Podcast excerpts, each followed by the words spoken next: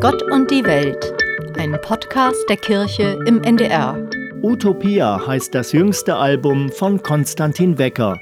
Er bleibe Pazifist und Utopist. Und ich habe ihn gefragt, was seine Utopie ist. Die Utopie, die mich mein Leben lang begleitet hat, ist die einer herrschaftsfreien Welt.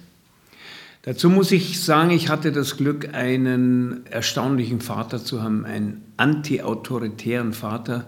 Das muss man bedenken, wie ungewöhnlich das ist, weil er ist 1914 geboren, also in der Zeit der schwarzen Pädagogik, wo alle Kinder eigentlich nur auf Gehorsam und Militarismus getrimmt wurden. Ich habe nie herausgefunden, warum er so anders war, aber er war anders. Er hat mich wirklich im schönsten Sinn des Wortes zum Ungehorsam erzogen. Ein Mann, der den Mut hatte, in der Hitlerzeit den Kriegsdienst zu verweigern und wie durch ein Wunder überlebt hat. Das hat mich immer begleitet, diese Sehnsucht nach der herrschaftsfreien Welt.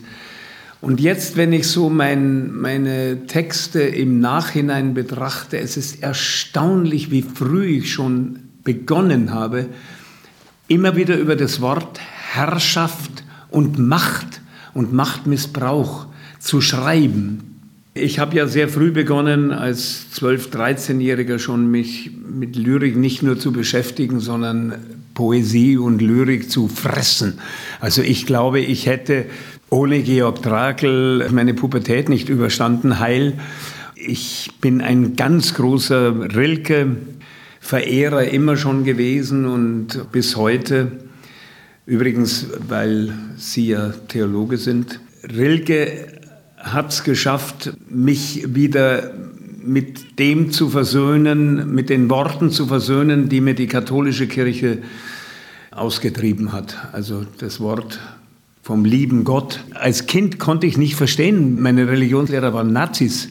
Ja, das war kein lieber Gott, das war ein Gott, der nur gestraft hat und nur unter die Bettdecke geschaut hat und nur aufgepasst hat, dass wir alles wirklich richtig machen. Ein, ein furchtbarer Gott war das. Und als ich dann bei Rilke gelesen habe, da habe ich gemerkt, dass Worte eben auch nur Symbole sind und man das Wort Gott auch ganz anders betrachten kann und äh, sehen kann und es verwenden kann. Wie gesagt, also das war immer schon und dann habe ich bei Henry Miller gelesen, als 17-Jähriger, der wahre Künstler muss Anarchist sein und das hat sich bei mir so eingeprägt und seitdem blieb ich, bin ich im wahren Sinn des Wortes ein Anarcho. Die Herrschenden, das kommt tatsächlich sehr oft in den Texten vor und klingt auch schon ja, kraftvoll, aber auch mit Wut. Und wir dürfen eins nicht vergessen, in der deutschen Sprache ist es so deutlich, im Wort Herrscher ist das Wort Herr drin.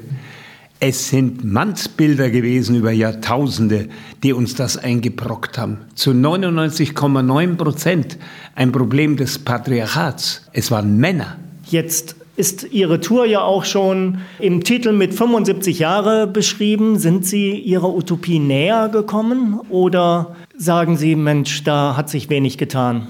Ich bin ihr näher gekommen, ich persönlich.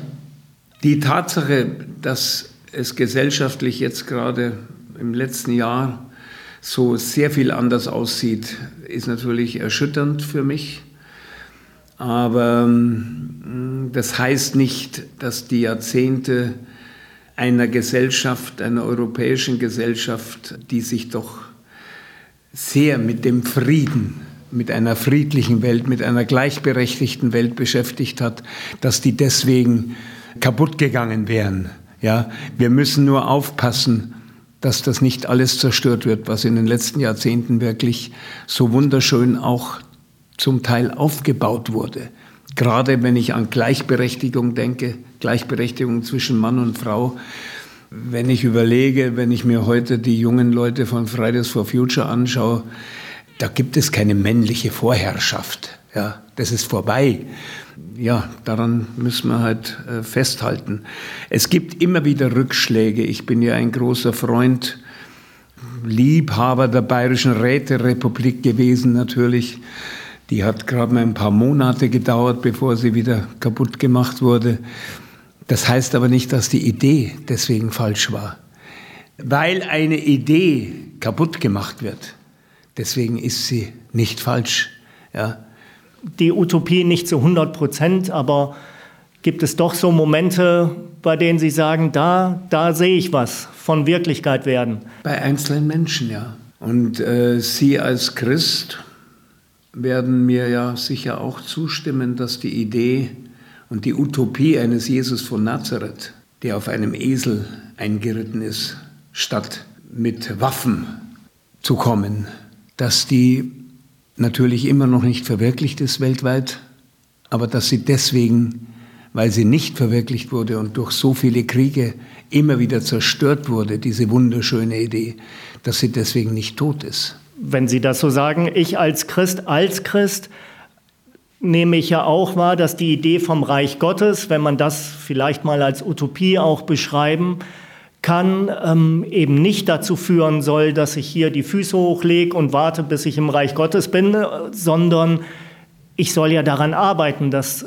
das hier schon verwirklicht wird, möglichst weit. Ist das mit Ihrer Utopie so ähnlich? Es ist so ähnlich. Genau das, was Sie jetzt beschreiben, vom Reich Gottes Füße hochlegen, wie Sie das so, schön sagen, das ist ja von vielen Theologen auch leider so verkündet worden. Ja. Spiritualität hat immer auch etwas mit Arbeit zu tun, mit einem sich bemühen. Und es hat vor allem damit zu tun, dass wir erkennen müssen, dass alles aus Liebe geschaffen ist. Es so unendlich wichtig ist, diese Liebe weiterzutragen. Liebe ist der Grund und Sinn von allem Sein, singen Sie. Ja. Sie singen auch Fügen heißt Lügen oder es gibt kein Recht auf Gehorsam. Übrigens ein Satz von Hannah Arendt.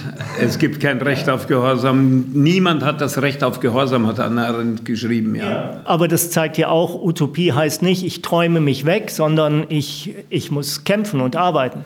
Utopie ist eine Idee, an der man immer weiter arbeiten soll. Und das ist das Schöne, weil sie ist keine Ideologie kein fester ideologischer Rahmen, sondern es kann sich und soll sich auch immer verändern. Mit den Menschen soll es wachsen, sollen die Ideen auch wachsen. In der augenblicklichen Situation sagen Sie zum Beispiel, Sie lassen sich Ihren Pazifismus nicht austreiben, aber das heißt nicht, ich tue gar nichts, sondern ich nehme zum Beispiel Kriegsflüchtlinge ja, auf. Vor allem sollte man jetzt endlich Deserteure aufnehmen. Und zwar genauso freundlich wie Flüchtlinge, Deserteure. Das ist die große Chance, die man hätte. Der Vietnamkrieg, der ist beendet worden eigentlich durch, durch sehr viele Desertierende. Das war eine große Chance und ich sehe das immer wieder, wie wichtig das wäre. Wenn Sie singen, singen Sie sehr zart manchmal und sehr wütend. Ist das auch so etwas, was Sie sich erhoffen vom Publikum, von den Zuhörenden, dass sie nach einem Konzertabend, wenn sie eine CD gehört haben, in, in so einer Mischung, ich darf träumen, ich soll aber auch kämpfen, ich werde getröstet und werde aktiv, dass das so eine Wirkung hat? Ich habe vor zwölf Jahren dieses Lied geschrieben, zwischen Zärtlichkeit und Wut tut das Leben richtig gut.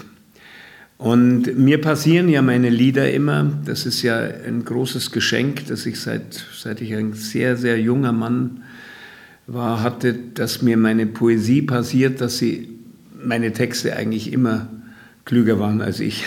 Und das war ja in einem Alter, wo ich das Gefühl hatte, eigentlich werde ich jetzt alt und jetzt im Alter kann es nur noch um Liebe gehen und Plötzlich habe ich dieses Lied geschrieben und da war mir, klar, war mir klar, dass die Wut immer noch wichtig ist, um auch etwas verändern zu wollen.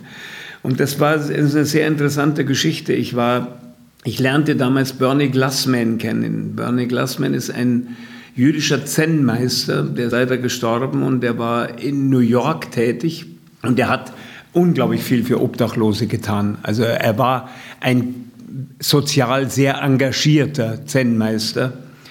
Wir sind uns begegnet in einer Kirche in Berlin und zum ersten Mal und da war auch ein Publikum da. dann haben wir gesprochen. Er hat einen Vortrag gehalten, er kam gerade aus Dachau. Er hat äh, Retreats gemacht mit Enkeln der Täter und der Opfer. Also eine unglaublich, in den KZs, ja, eine unglaublich anrührende Sache war das. Und er kam voller Liebe zurück und sagte zu mir, Konstantin, Wut brauchen wir überhaupt nicht, nur Liebe. Und dann sagte ich, Bernie, ohne Wut hättest du nie diese wichtige soziale Arbeit gemacht.